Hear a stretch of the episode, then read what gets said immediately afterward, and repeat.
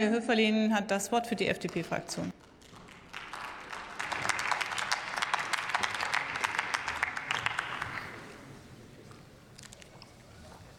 Frau Präsidentin, liebe Kolleginnen und Kollegen!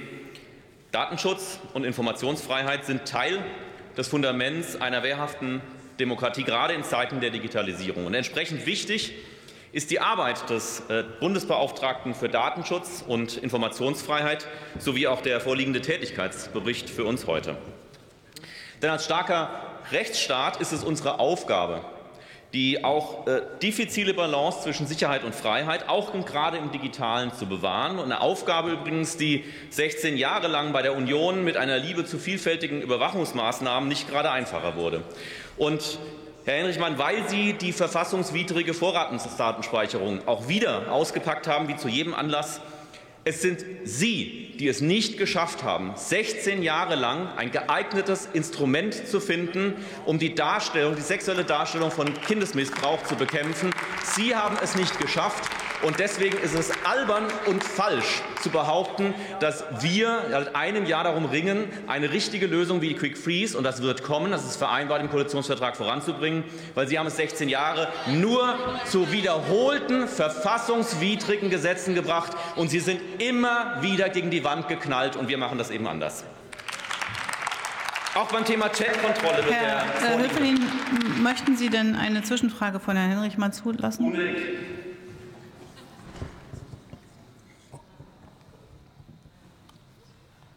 Freude, die Freude ist groß hier. Danke. Aber danke auch fürs Zulassen der Zwischenfrage. Ich möchte aber noch mal nachfragen, ob Sie zur Kenntnis genommen haben, geschätzter Kollege, dass ich nicht die Vorratsdatenspeicherung ins Spiel gebracht habe, sondern ein Zitat von Frau Faeser ins Spiel gebracht habe, die die Vorratsdatenspeicherung in der SZ gefordert hat, worauf es hieß, Grüne und FDP sauer. Zitat aus der.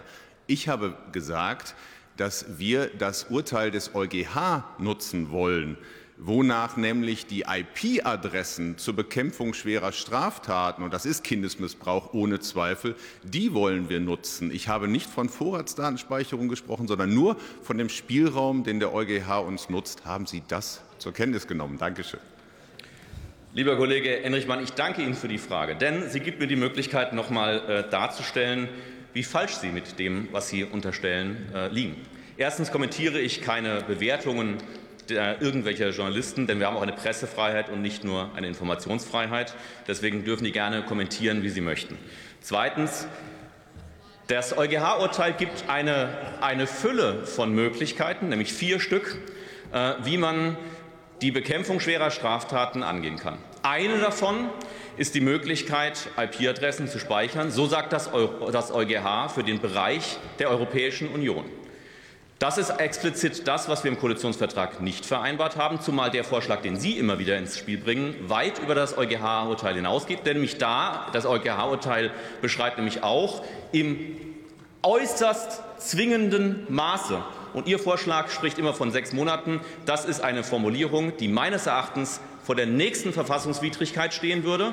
Und das ist ja auch genau der Erfahrungswert, den Sie 16 Jahre lang gehabt haben. Sie haben immer Gerichtsurteile des Verfassungsgerichts genommen, sind bis zum äußersten Grenze des Möglichen und ein Stück darüber hinausgegangen und sind jedes Mal erneut mit dem Kopf gegen die Wand geknallt. Und die Fortschrittskoalition wird das nicht tun, weil das kommt nämlich dem Ziel, das wir alle übrigens verfolgen, nämlich Kinder zu schützen, Terroristen zu bekämpfen, das kommt nämlich dem Ziel kein Stück näher, weil die Polizisten, die Staatsanwaltschaften kein wirksames Instrument haben, in der Hand haben, um dagegen vorzugehen. Und genau das wollen wir ändern. Der zweite Punkt ist, wir wollen Quick Freeze. Und das ist eine weitere Möglichkeit, die der EuGH explizit vorgibt in seinem Urteil, nutzen. Das heißt, wir tun genau das, was Sie gerade gesagt haben. Wir nutzen eine der Möglichkeiten, die der EuGH vorgibt. Wir nehmen eben eine andere als Sie. Und das ist, glaube ich, im politischen Diskurs auch rechtens, dass man das möchte, dass man das umsetzt, was man vereinbart hat machen möchte und nicht das, was Sie recht haben. Sie können das ja vorschlagen wollen. Ich glaube, wir sind auf dem richtigen Kurs und Sie nicht.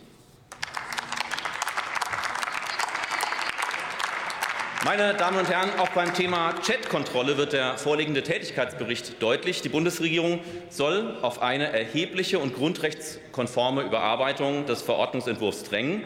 Und ich habe es im Januar bereits gesagt, an anderer Stelle und auch an verschiedenen Stellen immer wieder. Die Chatkontrolle wäre der größte Dammbruch der Vertraulichkeit der Kommunikation seit der Erfindung des Internets. Und deshalb ist es gut, dass die Bundesregierung nun auch eine Stellungnahme zur sogenannten CSA-Verordnung verabschiedet hat, in der klar und deutlich auf die Einhaltung der Grundrechtsstandards bestanden wird. Und ich gehe fest davon aus, dass die Bundesregierung sich, wie auch im Koalitionsvertrag übrigens vereinbart und von dem Bericht des Bundesdatenschutzbeauftragten gefordert, für die informationelle Selbstbestimmung der Menschen einsetzt und auch eine anlasslose Überwachung ablehnt. Im Koalitionsvertrag haben wir als Fortschrittskoalition auch festgehalten, dass wir allgemeine Überwachungspflichten und Maßnahmen wie zum Beispiel das Scannen privater Kommunikation ablehnen. Einer der vielen Gründe hierfür ist die Tatsache, dass die Summe der verschiedenen Überwachungsmaßnahmen für die Bürgerinnen und Bürger in den letzten Jahrzehnten massiv zugenommen hat.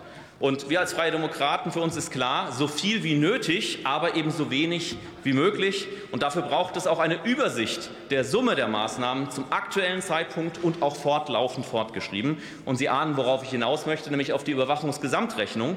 Und diese haben wir auch in den ersten Schritten auf den Weg gebracht, und sie wird kommen, denn sie ist eine wichtige Maßnahme um Bürgerrechte gerade auch im digitalen Raum als Fundament unserer wehrhaften Demokratie sicherzustellen und die Freiheit des Einzelnen und somit der Gesellschaft im Ganzen zu schützen, indem sie eben dort, wo es richtig ist, auch die Macht des Staates begrenzt.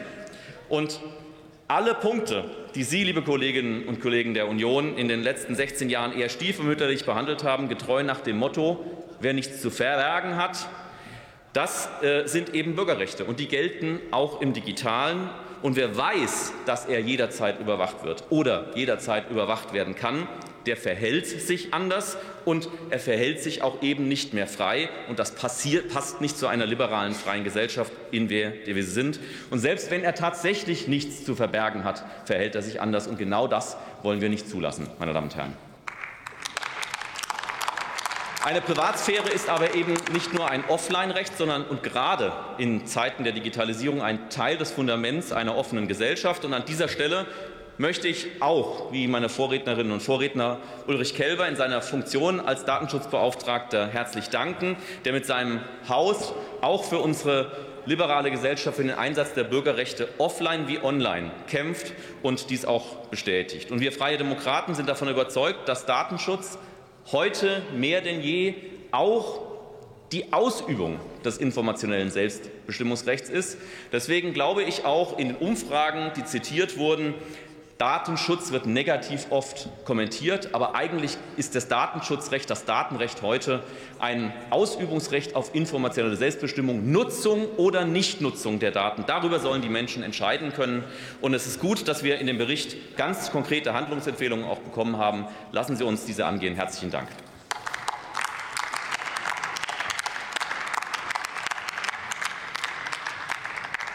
Martina Renner spricht jetzt für die Fraktion